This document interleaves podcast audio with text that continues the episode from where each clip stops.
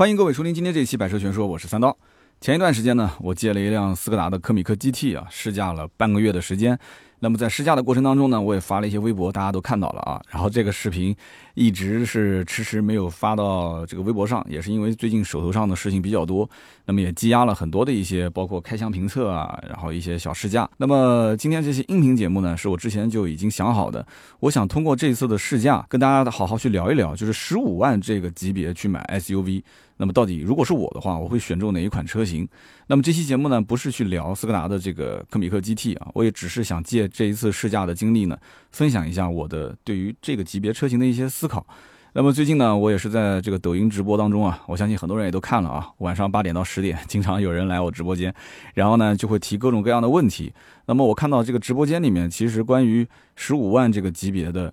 啊，轿车也好，合资的或者是国产的，然后包括 SUV 啊也好，问的比较多。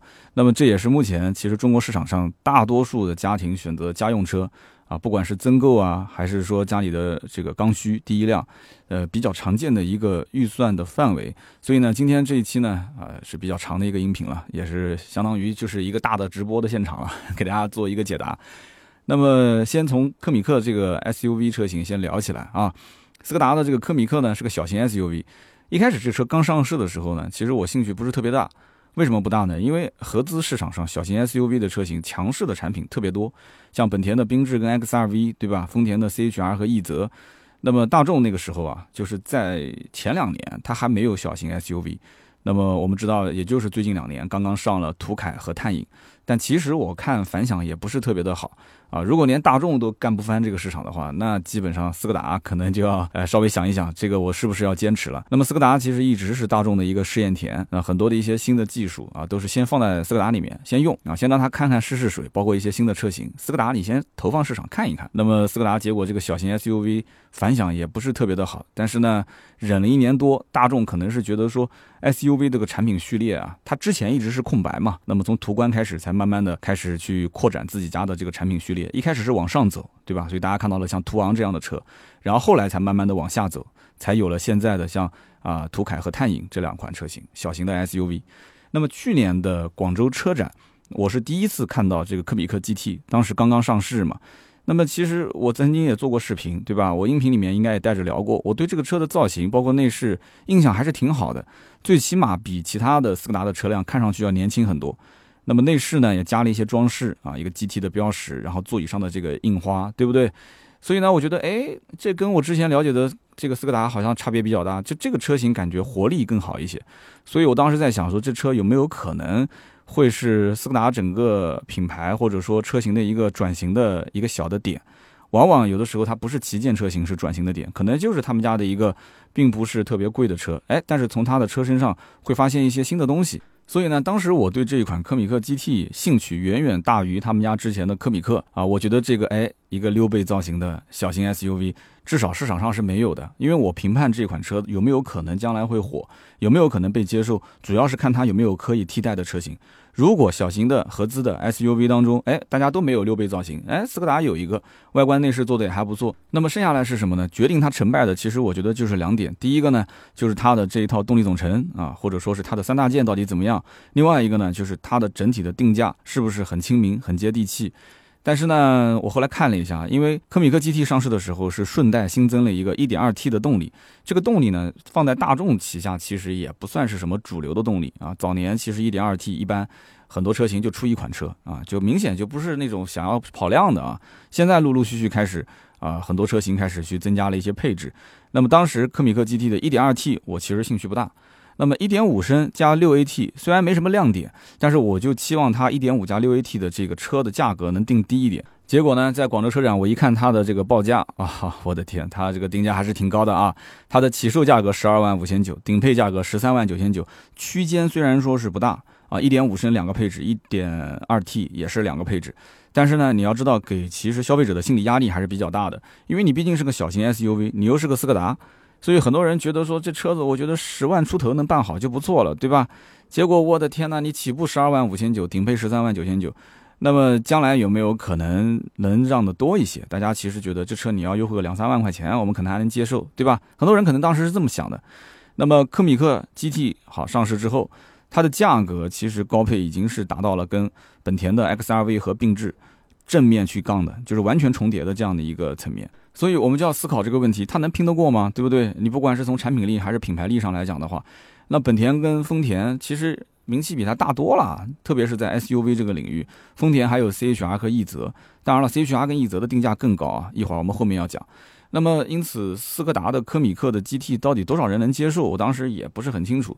好了，结果呢，年后这次不是这个斯柯达的有个叫心动跟新锐上市嘛，然后正好是接到他们这个店里面的一个直播的邀请。我提前去了，然后就跟他们聊了一下，就是科米克 GT 这个车。那么我有期节目里面是讲了全系的斯柯达的车型的一个讲解啊，我就不赘述了。那么店里面的人说这车卖的还不错，一点五的高配啊，优惠将近两万块钱。那么优惠完的价格就是十一万多啊，当时就是官降之前啊，优惠完裸车价十一万多。那么就出现一个很有意思的现象啊，之前我们在聊斯柯达也提过这个事情，有一部分的明锐的客户就转身看了科米克 GT。对吧？价位也很接近。那么这个车看上去呢，时尚感包括内饰的做工材质，明显比明锐要好很多。所以呢，有一些年轻的客户会觉得说，哎，买新不买旧。我觉得明锐嘛，就是不管你怎么改款，我都觉得是一个比较老的车。但是科米克 GT 是个新车，对吧？还真的有人就转身就直接买了科米克 GT 的这个高配车型。那么非常巧的是什么呢？就是在我这个试驾的过程当中啊，我印象非常深，就是第二天我要还车了，前一天突然看到。啊，斯柯达全系官降的消息，我赶紧就看了一眼。我说，哎，我这个开的这辆试驾车降了多少钱？科米克 GT 的官方指导价基本上都下调了一万多一点。4S 店呢，其实都是优惠，刚刚讲两万块钱上下，对吧？我就赶紧给 4S 店打了个电话，我说，哎，那个科米克 GT 现在怎么个优惠啊？不是官降了吗？其实车型并没有变，只是价格做了调整，所以 4S 店很快也把。相应的优惠收回到了一万块钱左右，所以因此你的终端实际的成交价其实跟之前差不多。但是这种做法啊，我可以负责任的讲，它只是短期之内为了照顾一下老客户的情绪啊，就是你不能说官方降价，然后老客户现在也在瞄着，对吧？瞄着之后你结果优惠幅度跟之前都一样，那不就等于是老客户买贵了一万块钱吗？那肯定不行。所以他哪怕宁愿现在车子卖不出去，他也得要先挺着啊，挺着先把这个优惠幅度调回来一万块钱。然后呢，再慢慢的往下降啊，早晚的优惠幅度肯定是能奔着两万块钱去的，这个不用去讲啊，毋庸置疑。所以说，小型的 SUV 市场竞争啊，真的是非常非常的激烈。现如今，其实很多的合资品牌小型 SUV 是帮他去抢它的紧凑型轿车的这个客户的资源，因为如果他不去抢的话，这些资源全部都已经回到中国品牌的车上去了，因为中国品牌的 SUV 琳琅满目，对吧？各种高配置，各种大空间，价格定的又合适，所以呢，合资品牌就需要用小型 SUV 啊这样的一个车型来去帮助它的紧凑级的轿车来冲销量任务，来占领市场。所以今天这期节目，我们就可以重点去分析一下，就是十五万元上下的 SUV 当中，不管是中国品牌的还是合资品牌的，到底有哪些车，该如何去选。那么我讲一个比较常见的现象，就是在路上我们经常会看到啊，都是一些十五万上下的这种，呃，家用的很常见的轿车或者是 SUV。但是在轿车的领域当中，我们看到的基本都是刚刚前面提到的那些车，朗逸、轩逸、卡罗拉、雷凌，或者是像昂克赛拉、像思域，基本十五万的这个价位的轿车，你很难看到路上会有中国品牌的。你不信，你想一想，中国品牌的轿车基本都是十万以下的，对不对？老百姓会觉得说，我有这么多的钱，我为什么要买一个？这个中国牌子的这个轿车呢，对不对？那我我可以有十五万，我可以买个中国品牌的 SUV 啊，对吧？我干嘛要买轿车？而且很多的厂商也没有心思去造这个价位的轿车，因为他知道他干不过合资品牌的这些车，什么朗逸、轩逸这些车，他干不过，所以干脆就不往上面去硬刚了，那就开始走 SUV 的路线。那么因此路上你看到的 SUV，哎，很多十五万上下的，那都是中国品牌的。那么十五万的价位能不能去够一够豪华品牌呢？如果是按照成交价上来讲的话，那勉勉强强也能够得上。像比方说之前啊要换代的奥迪 A3，再比方说宝马的一系的三厢啊，十五万、十六万基本也能够得到。但是落地之后的价格就不止这么多了，因为加上购置税、加上保险，再加 4S 店各种一些强制的装潢啊，或者是手续费，或者是上牌费。那么另外就是这个保养也很贵。那么十五万的这个价位你买得起这个车，但是你一想到将来。奔驰、宝马、奥迪这些车子，你要如果动不动就是一两千的保养费用，还有人担心维修的费用，对吧？虽然说它也有三年质保，但是出了质保期之后，很多人买这个车子可能一开他就当时讲我要开八年，我要开十年，但是最起码要三年以上吧，对不对？三年之后，那么如果说它是一笔非常大的维修的费用，那是不是我能承担得起？很多人呢其实也是比较眼馋，就是十五六万可以买一个豪华品牌，但是为什么最终没下手？就是担心这个，它是对未来的一些不确定因素的恐惧。那么豪华品牌在下探市场，那么合资品牌呢也在打造自己的小型 SUV 去抢占这个市场。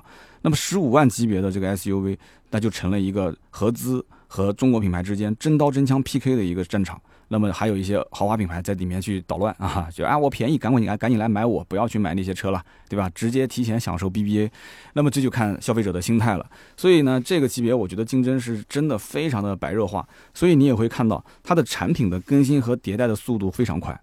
啊，就这个级别的迭代真的非常快，营销的手法也是层出不穷，什么样的玩法都有，各种定位的车型也都有。所以这个市场是属于叫什么呢？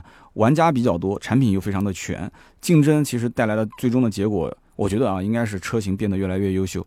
所以市面上你会发现，常见的十五万区间的 SUV 会出现很多的一些算是比较精品的车辆，对吧？然后一部分是合资品牌的一些车，还有一部分呢就是中国品牌的车型。那么在二零一九年的中国 SUV 的销量排行榜当中呢，我看到前十名当中，正好是啊各自五分天下。五款合资品牌，五款中国品牌，非常的巧。那么排名前三的，大家猜一猜是合资还是国产啊？是国产啊。前三的是中国品牌，哈弗的 H 六卖了三十八万七千六百九十九，哇，这非常的厉害啊，三字头，三十八万。那么吉利的博越卖了二十三万两千三百二十七台，长安 CS 七五啊卖了十九万三千二百二十九台，荣威的 RX 五和宝骏的五幺零的销量都在十五万以上啊，也是排到了前十名。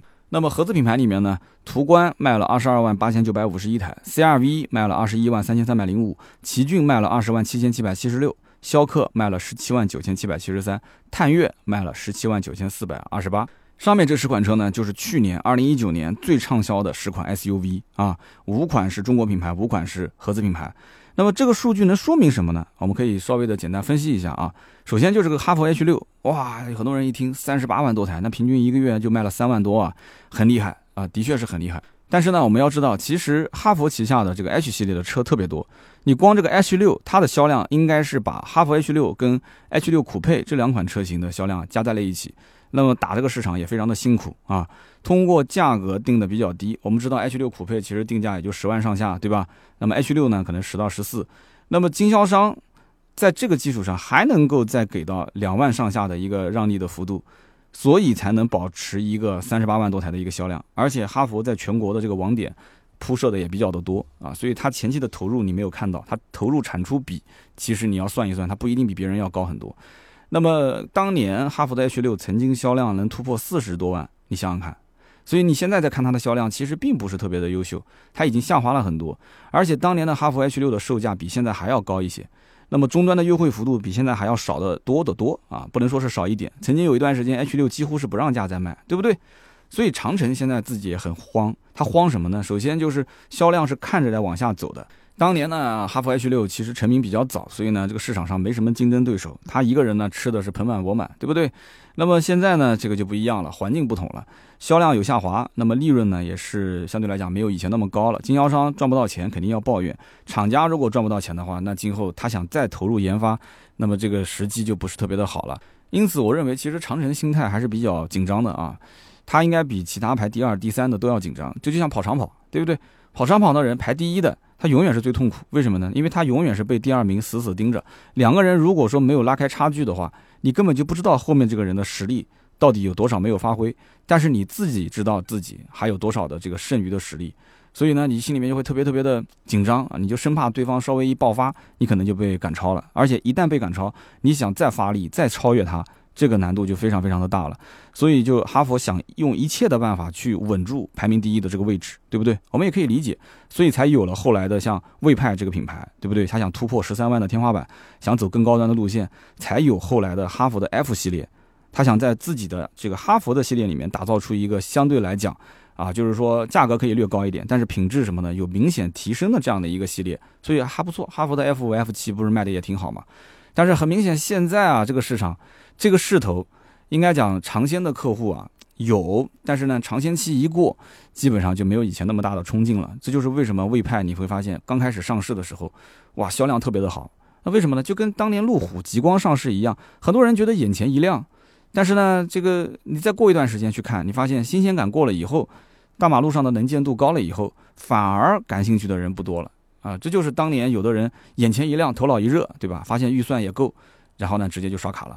但是现在不是这样子了，就像买衣服一样，有的时候你看到一个经典款，对吧？它当季的这个衣服是不打折的，那我们咬着牙也就刷卡买了。但是回头穿穿看，发现好像这个当时穿还不错，但是。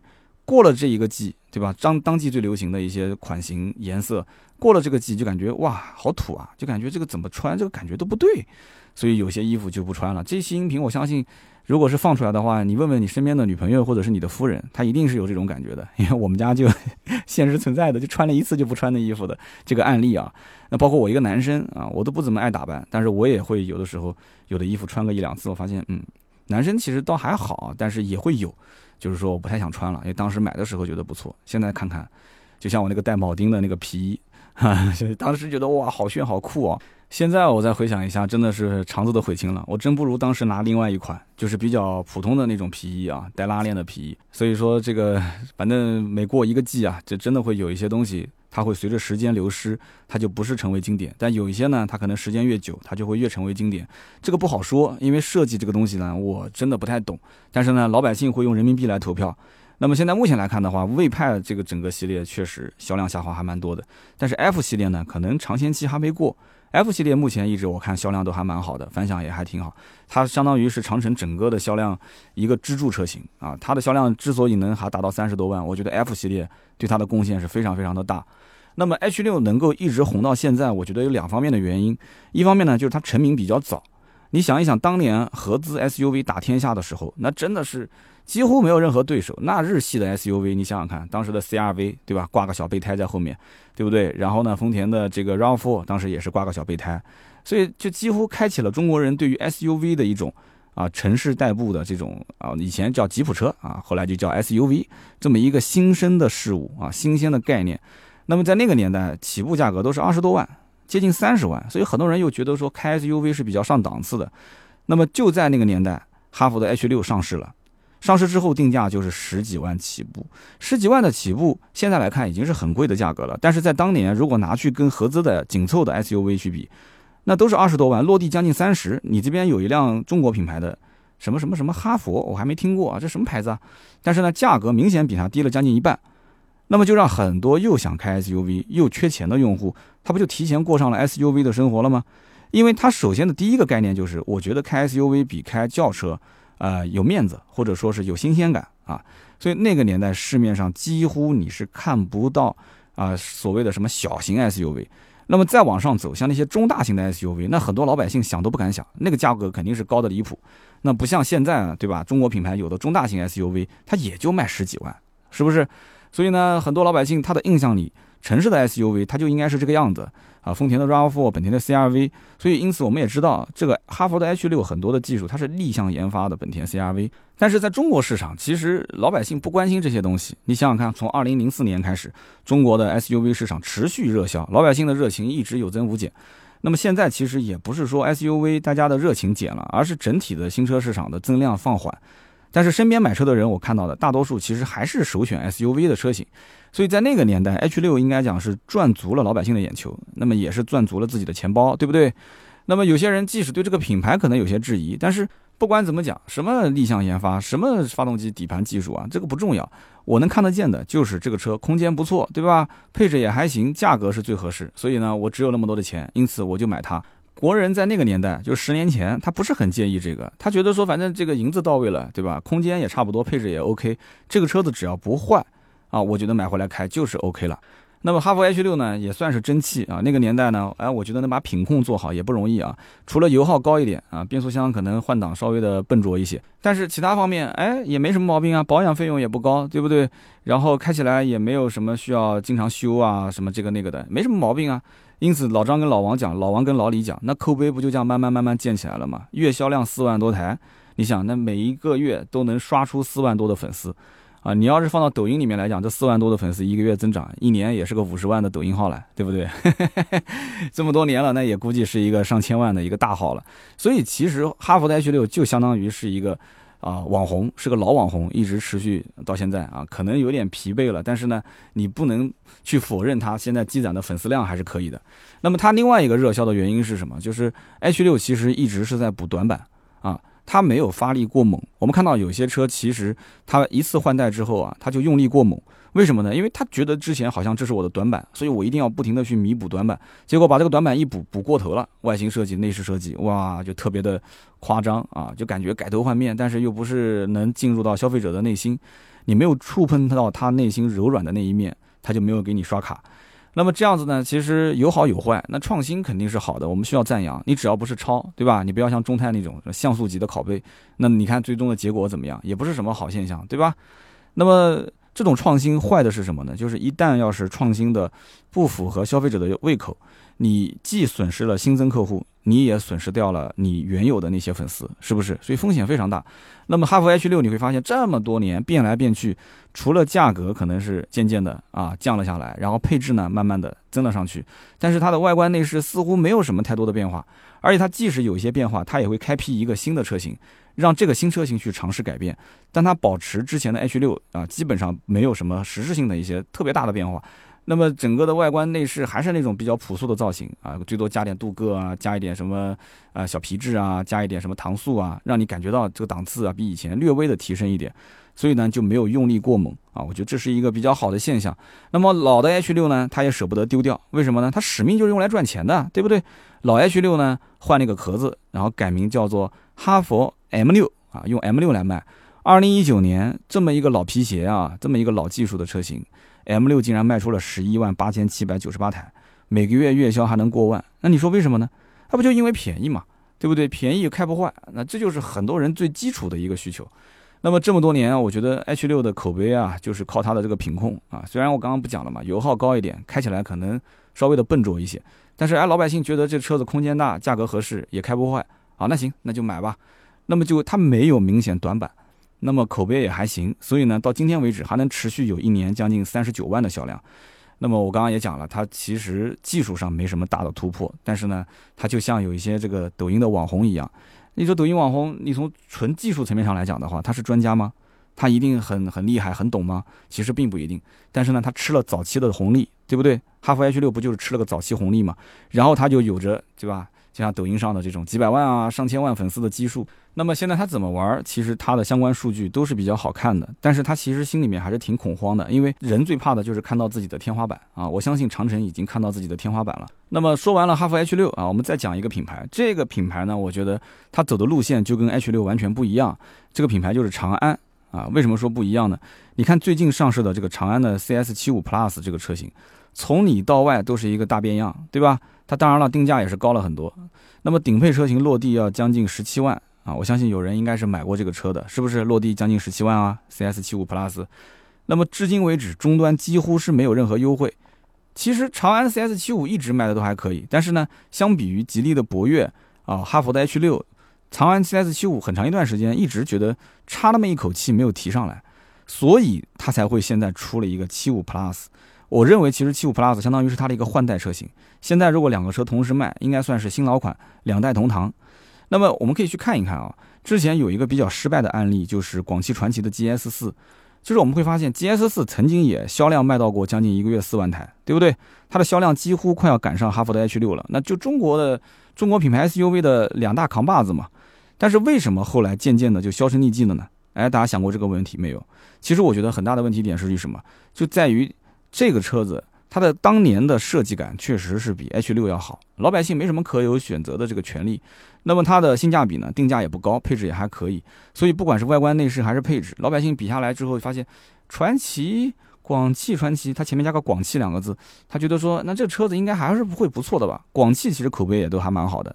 那么一讲到广汽，都想到第一个广汽丰田、广汽本田，是不是？所以呢，种种的因素最终推导出来，消费者对 GS 四是有一定的好感，销量也就上来了。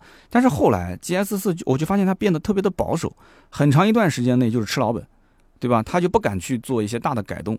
那么老百姓也是渐渐的审美疲劳了，他还是希望你会有一些改进的。你虽然不需要把它做的。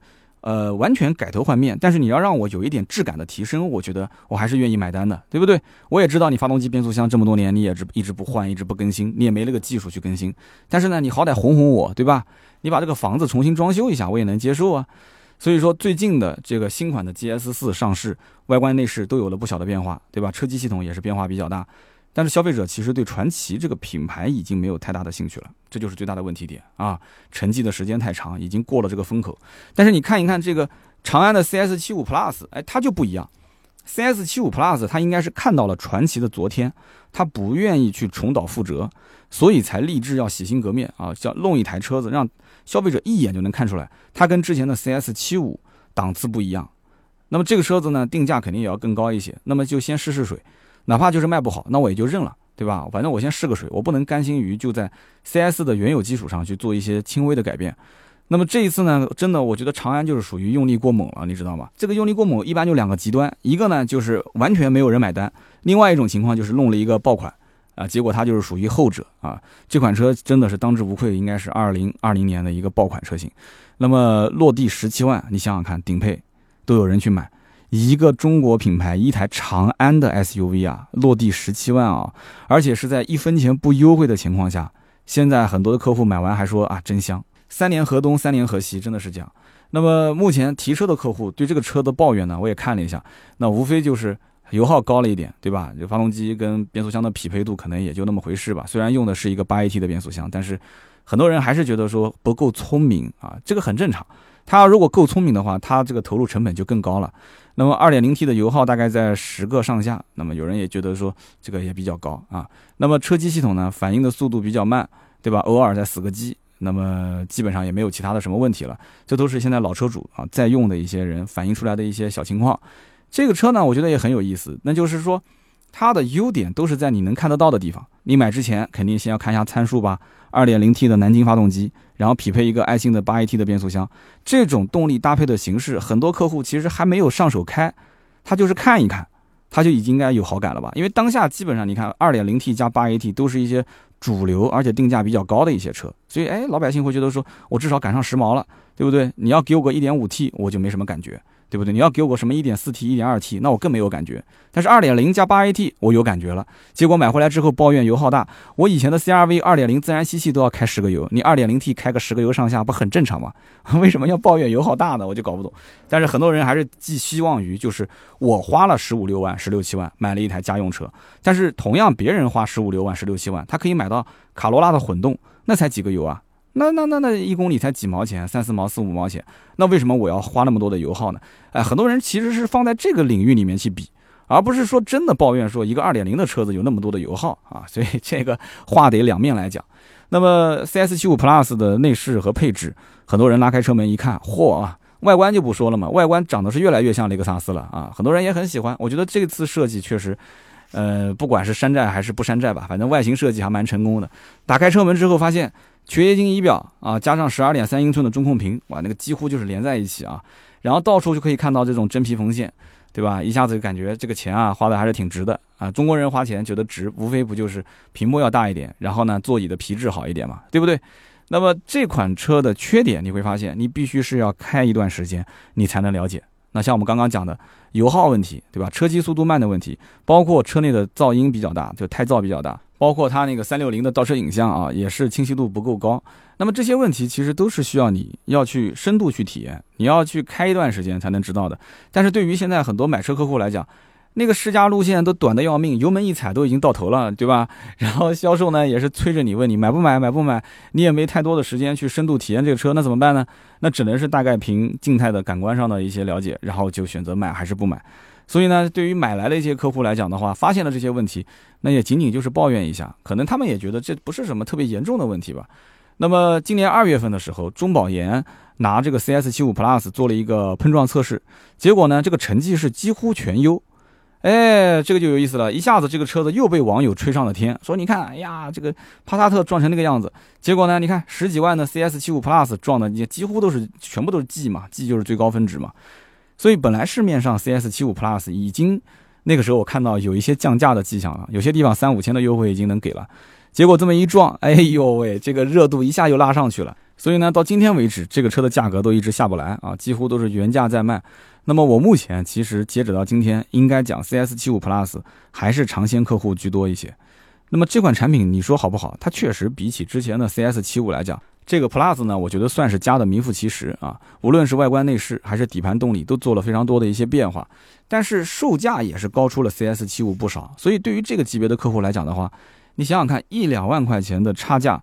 是不是已经可以让他转移目标去看一看其他的竞争品牌了？那么再仔细看一看 CS 七五 Plus 的这个相关的配置，它其实拿得出手的配置都是在 2.0T 的中高配的车型上。那么有些人他实在承受不起去买这个顶配，你想十七万落地的价格他接受不了，那怎么办？退而求其次，对吧？买个 1.5T 的版本啊，因为 2.0T 的这个高配太贵了嘛，那就 1.5T 豪华落地的话十五万不到啊，所以我看这个版本卖的也还不错。很多人其实还是认为买国产品牌的 SUV 啊。十五万就是上限啊，就不能再多了。那么面对现在的更新换代，其实有些品牌还是比较保守的，就是我们刚刚前面讲的叫做发力啊，就不是很猛的这种品牌。那么最典型的也有两个，我们刚刚聊完了长安，我们可以接着聊下面两个牌子。一个呢就是吉利，吉利的这个畅销车的 SUV 就是博越；还有一个呢就是这个荣威，荣威畅销车 SUV 就是 RX 五。博越呢这次是升级成了博越 Pro，RX 五呢是升级成了 RX 五 Max。啊，我之前在上一期的这个特约节目里面聊到了 iX 五 Max 的时候，我还特意提了一下，我说它是 RX 五的一个中期改款的车型啊，所以它叫 RX 五 Max。那么有人要问了，说 RX 五的 Plus 那什么意思呢？RX 五 Plus 你可以当做是双车战略啊，就略微的比 RX 五大一圈啊，稍微的配置高一点，那么定价呢也更高一点，就错位竞争嘛。那么这个升级其实在我看来，呃，只能算是战斗力略微的提升了一下。啊，并没有特别大的一些像 CS 七五 Plus 那么那么明显的改变，那么外观内饰还有车机系统做了一些升级啊，吉利的博越 Pro 也是这样，那么空间呢略微的加大一点。我相信啊，其实你不会有什么明显的感知，但是你要看账面数据还是挺漂亮的啊。你会想说啊，那我我买这个车比买那个车长宽高空间都有增加个两公分三公分，那我还是买它吧。但实际上你坐进去就那么回事，对吧？所以因此目前来讲的话，都是选择两代同堂来销售啊。博越、博越 Pro 都在卖，荣威 RX 五、RX 五 Max 都在卖，甚至呢，有的厂家其实在发相关的官方的这个宣传稿的时候，他特别强调，就是你要如果原创，你千万不要拿。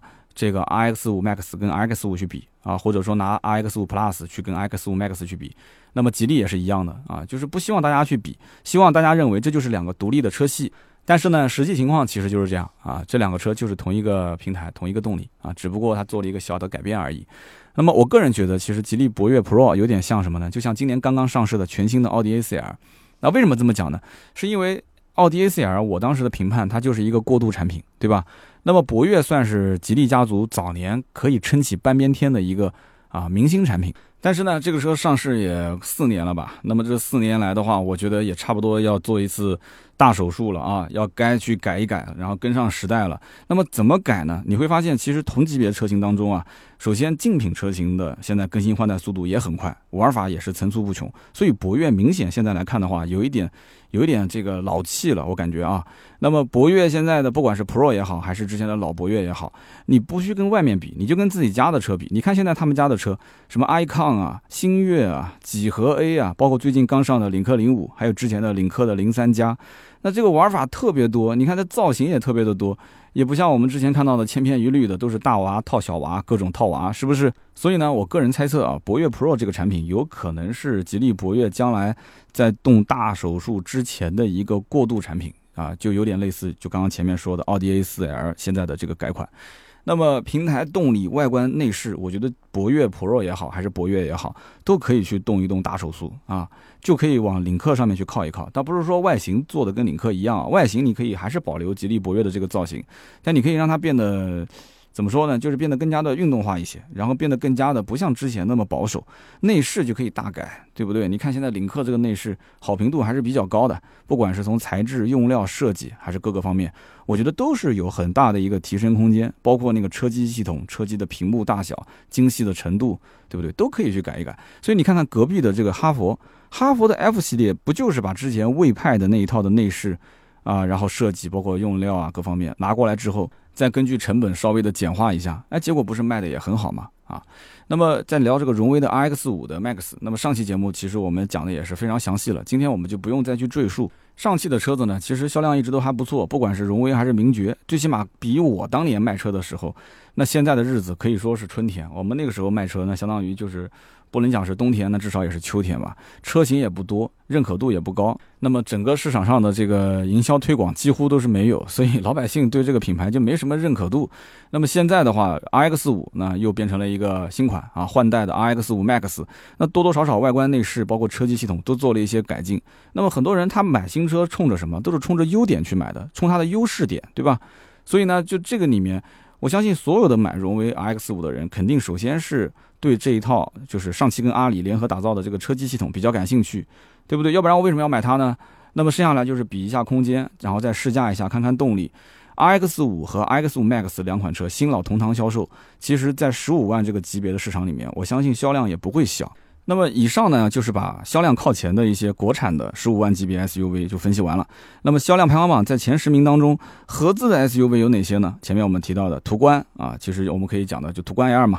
那么 CRV、奇骏、逍客、探岳，这里面没有一台是可以十五万以内落地的啊！你想一想，这基本上都是二十万往上走的车，就唯独可能逍客，呃，价格稍微低一点。逍客因为马上面临换代，终端优惠大概两万出头吧。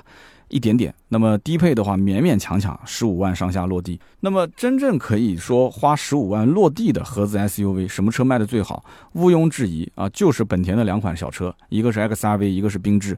那这两款车我看了一下，月销量基本都是一万多。如果把它们俩并在一起的话，那销量还是很可观的，对吧？十几万加十几万，那就变成二十多万了。如果 XRV 和缤智算成一款车型的话，那它的排行榜也能进到前十。那么这两款车特点也是非常的明显。本田呢，就是口碑好，对吧？小车的外观内饰也是比较耐看，价格相对合理，配置也是到位的，空间也还不错。那消费者他说我预算能够得着，为什么不买这个车呢？就直接就定了嘛。那么原本去年啊，XRV 和缤智还上了一个这个 1.5T 的版本。本田呢，当时还想指望这个 1.5T 的版本冲一冲销量，但是不管怎么营销宣传，老百姓好像对于这个车的动力好像不是很感兴趣啊。以前的一点八其实卖的也不是特别好，那本田比较自信嘛，觉得说一点八卖的不好是因为技术比较老，那我一点五 T 来了嘛，你肯定认可。但是消费者好像对价格比较敏感，还是不是很认可。所以呢，现在目前老百姓还是能接受，就是说，呃，裸车的价格十三万多的那个版本，那么优惠后十二万多。那么落地能在十五万以内，这个我觉得就是很多人买缤智和 XRV 一个比较常见的姿势。那么你要说本田这两款小型 SUV 卖得好，我觉得还要感谢另外一个对手，什么车呢？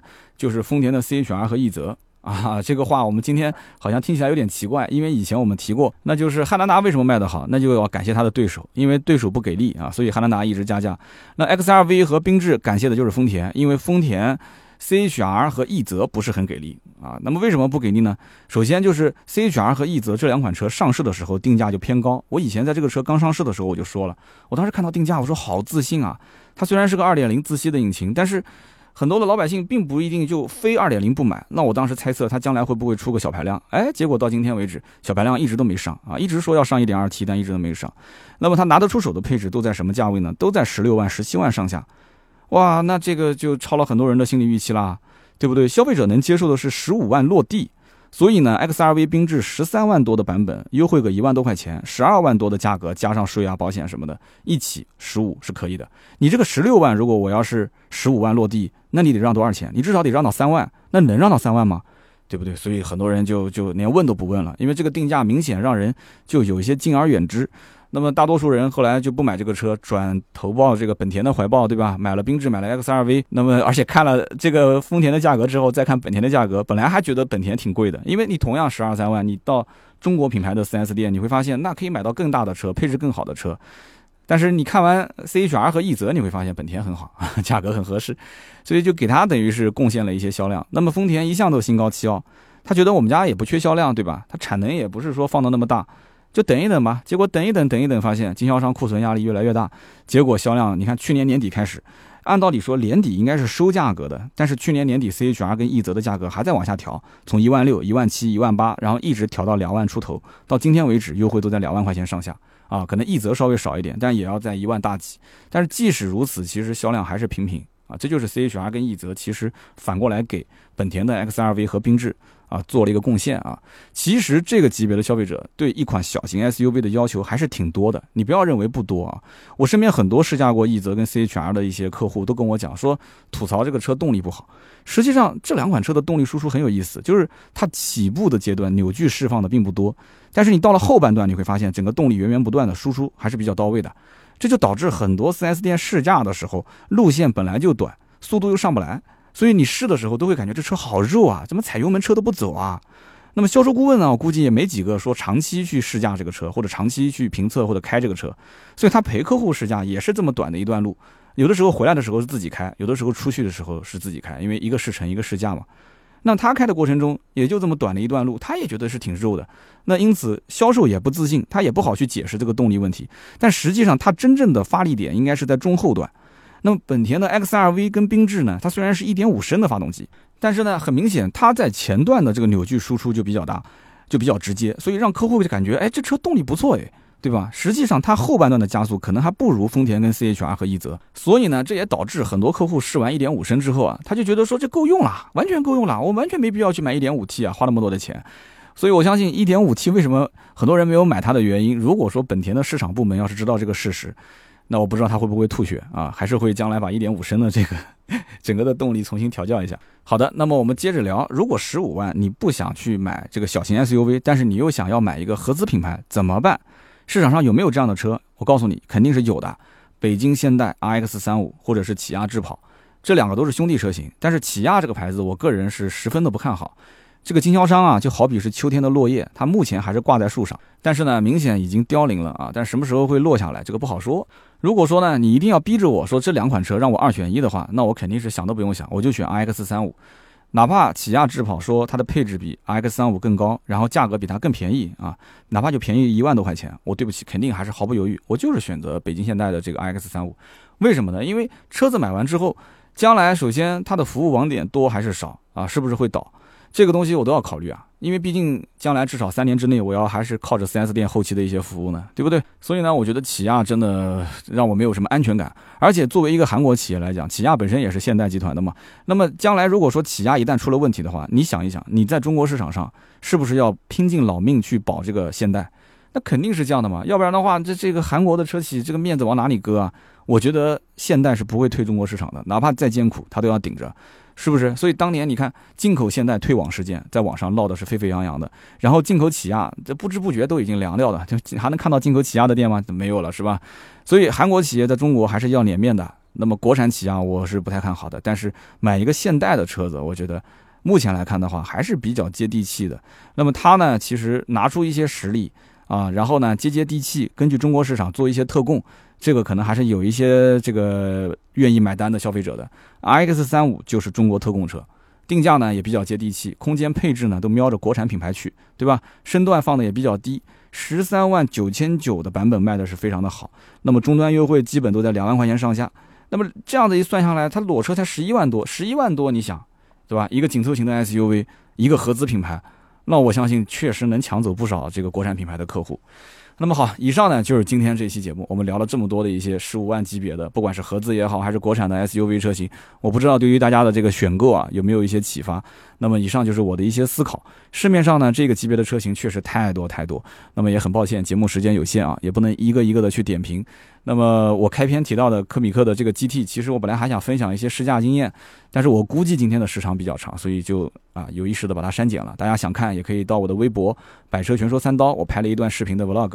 那么如果大家呢有关于这个级别的 SUV 车型的选购问题，也可以在我的节目下方提问啊，我也会进行回复。留言互动呢是对我节目最大的支持，我也会在每期节目的留言区啊抽取三位赠送价值一百六十八元的芥末绿燃油添加剂一瓶。那么最近一段时间呢，我也是晚上八点到十点会在这个抖音啊三刀砍车去做直播。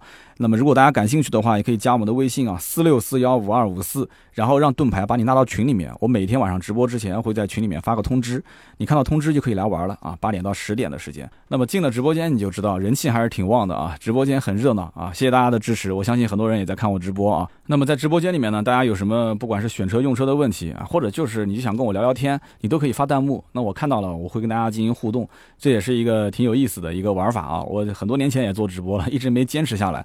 那么这两天呢，我发现就是我自己的账号，我自己的直播间，那么人气也是越来越旺。那感谢大家的厚爱啊。那么我想还是坚持下来，每天吧，反正至少抽一个小时跟大家聊聊天。但我现在直播基本上都是两个小时，后期的话看我的工作的量吧，尽量保持。那么将来还会去户外带大家去看看我身边的一些好朋友的一些车行啊，一些车。那么一点一点慢慢的做吧，今年也算是干劲十足了，感谢大家的支持。那么下面呢是关于上期节目的留言互动环节。那么我在五一假期期间更新了一个特约的节目，那么之前还有一期我们的常规的节目，今天一共是抽六位。那么五一假期那一期特约呢是荣威的 RX 五，那么我看到有听友留言，他的名字叫做李善林，他说我是很早的荣威三五零的车主，开了四万公里，当时是我的第一辆车，对于。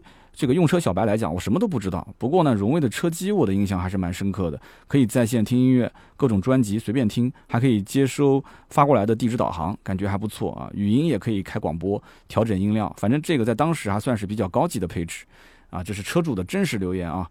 那么下面一位叫做拔刀三千，他说。同事呢就是 R X 五啊，不得不说，其实 R X 五的车机真的很好用，算是一个标杆了。那么我很多同事选择的也是荣威。那么马上我的飞度这个车贷也要还完了，我想也去看一看这个荣威的 R X 五 Plus。老百姓其实用车好用就是王道。那么下面一位听友叫做 M P R N C E M，他说我目前呢就在看这个级别的车子啊，哈弗的 H 六、吉利的博越和荣威的 R X 五 Plus，我想选一台。那么听了这期节目，我感觉 H 六呢已经烂大街了，吉利博越油耗确实有点高，R X 五 Plus 这款车呢内饰科技感还不错，配置也挺好的，所以呢我准备这两天去试驾一下。我想问问三刀，如果找你买的话，能够再有一些优惠吗？没有任何问题啊，其他的不敢讲。荣威不管是从上面的厂家还是到下面的经销商，关系还是比较熟悉的。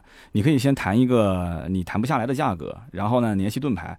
啊，不管在哪个城市，我们会尽全力啊，帮你去联系当地的经销商，然后呢，看看能不能额外，不管是给你调价格也好，还是去赠送一些东西也好，我相信这些对于你来讲，那都是可以去获得额外的一些利益，对吧？所以呢，这不就是我们买车想得到的东西嘛，对不对？买车嘛，就希望能性价比越高越好，对吧？拿到的实惠越多越好。那行啊，这就是荣威这一期的三位中奖的留言啊。不管怎么说，车子还没买，芥末绿已经拿到一瓶了，是吧？谢谢大家的支持。那么下面呢是再上一期节目的留言互动。在上一期节目呢，我聊的是一起事故引来了十一家修理厂的背后啊。这一期节目也是我们的一个听友，而且是我见过的一个听友，他发来的一篇投稿。那么在讲解他的这一个事情经过的过程中呢，我也加了一些自己的分析。我看到评论区好评还是挺多的，说哇，久违的这个干货终于来了，怎么会是久违的干货呢？兄弟们，我平时的节目里面难道不带干货吗？我看到这些评论，其实我又开心又难过。开心的是大家讲，嗯，终于有干货了，哇，听得好爽啊，真的很开心啊。但是不开心的就是。把这个“终于”两个字加进来之后，或者说好久没有听到这样的啊，我心里面真的是拔凉拔凉的。好吧，那我继续努力吧。这个只能说是从自身找原因啊。那么上期节目呢，我看到有些留言很好玩啊。你比方说有一位叫做听友幺九零零六七八八零，他说这两期节目你更新的时间有点晚，呃，你更新的时间是决定了我打开喜马拉雅的次数。我一般都是下午五点打开一次，那么下班的路上我就可以听了。如果没有更新的话，我到了家六点打开一次；如果还没更新的话，我就八点看一下；还没更新就九点看一下。啊，如果再等不到的话，我就睡觉了。啊，第二天我就会看看你昨天更新的是什么。他说：“三刀，你这个不在五点钟更新，是不是担心我们这些人开车的过程中就不给你留言啊？” 想多了，想多了。我真的没有想过这个什么呃五点钟更新有人不留言这个问题啊。其实我想的更多的是怎么能保证大概手上存个一期节目。我一直希望至少能存一期，但是呢，问题出在什么地方？就是我现在的内容大部分都是根据新上市的车型或者是刚刚试驾没多久的车型，趁热乎着，然后呢去写这个相关的音频稿件，然后再来去做这个音频节目。所以呢，它这个整个制作周期是比较连贯的。呃，一周是两期音频节目，大家可以算一下，周三跟周六的节目中间是隔了两天，所以非常的紧张。那么周六跟周三之间的节目隔的好像是稍微长了一点，对吧？中间隔了应该有三四天，但是呢，它中间夹了一个周末。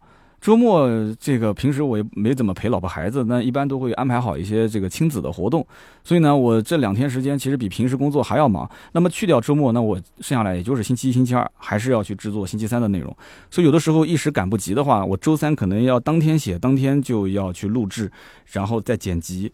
然后再上传，所以时间可能就会晚一点，希望大家多多见谅。但是我既然是答应说一直不断更，对吧？已经坚持了七年了，那我也不会说是因为这件事情，说周三、周六断更，这个你放心，肯定不会的。我最起码在周二的晚上，我的稿件或者是思路肯定是有了。我周三无论如何。那哪怕音频不剪辑，我也会想尽一切办法把它录制好，上传到我的网站上，给大家去听一听这周三的那期的节目。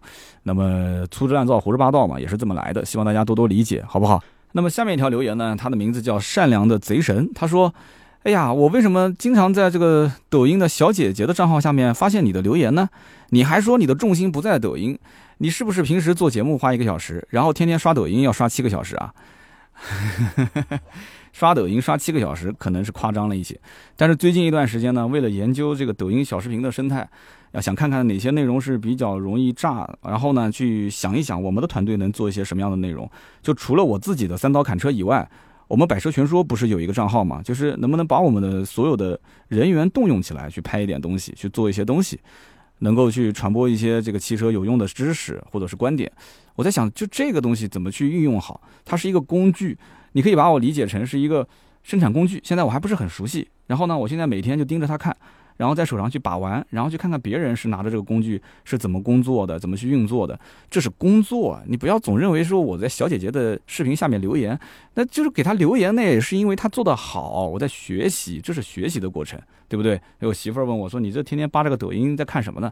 我说：“不不不，这是在工作，工作啊。”那么下面一位听友的名字叫百车小粉丝。他说：“为什么三刀你不开个网店呢？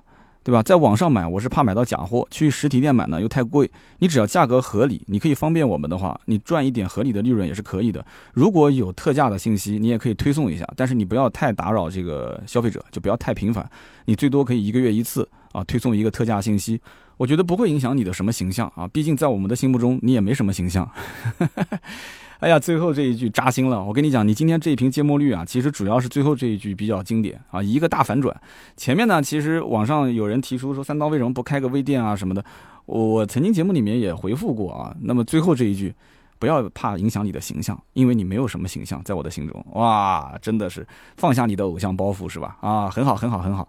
那么其中还有一句话，我觉得讲的很好，因为其实我认为啊，就是我为什么要开网店？因为这个。淘宝啊，京东啊，这些东西都很透明了，我干嘛要开？但是他讲了这么一句话，他说网上怕买假货，实体店又太贵。那么作为这样来讲的话，好像的确也是啊。如果你在我这里买的话，首先你是出于信任，但是你跟淘宝的店家你没有什么信任可言。那么京东上也不是什么货品都很全，它一般都是可能价格贵一点才会包邮，对吧？价格便宜的你还得要付邮费。然后单品汽车类的用品，其实在京东的品类好像，呃，也不是特别的多吧。所以这样子一讲的话，好像也是合理的。但是我到现在为止也没有太好的思路。但是我们马上就会上那个 T 恤。那么这一次的这个两百件的 T 恤呢，也算是一个小小的试水啊，算是我们正儿八经的做了一次小小的啊网络商城、网络小店哈，就一个 SKU，就一个商品，先试个水。如果说哎整个流程摸索下来觉得还可以 OK 的话，那么我们到时候再想想办法去啊去加入一些其他的一些商品，因为我也知道听友当中有很多就是家里面做生意的啊，或者自己就是创业的，然后手头有很不错的一些商品。你比方说前两天有个听友跟我联系，他说他是做这个遥控模型车的，大脚车、越野车，哎，然后我之前也是研究过那个漂移车啊，很好玩的那种遥控漂移车。我问他，我说是不是一个品类？他说也差不多吧，反正同样的玩法，不同的车型。他说我发一个给你，你可以去试一下。那么现在这个货已经在我手上了。那么过两天呢，我也会去拍拍这个小视频啊，研究一下。然后呢，有机会的话，也可以跟大家做一个音频的分享啊。那分享的前提肯定是跟他会拿到一些比较偏专业的、有意思的一些内容啊。所以像这种东西，我们将来就可以去结合起来，说说我的一些体验，然后说说我对于这种跟车相关的一些生活方式的内容啊，不一定就是每一期都评车嘛，对吧？大家也是这么说的，听你讲故事就可以了。那么在这个过程当中呢，有一些确实我用的还不错的东西，我们可以把它放到我的啊小商城、小微店里面。那么品牌只要有保障，对吧？价格只要是合理的话，我相信有的人也是可以接受的。现在直播带货都已经那么火了，三刀我觉得今后也有可能会直播带货啊，这个大家就多多支持了。如果要是带货，肯定也是汽车用品更多一些吧，我相信是这样的。行啊，那今天节目就聊那么多啊，这也是快聊到一个小时了，又恢复成原来的时长了。我不知道听到最后的开不开心啊，反正听到最后一定是我们的铁粉，谢谢各位的支持。今天这期就到这里，我们周六接着聊，拜拜。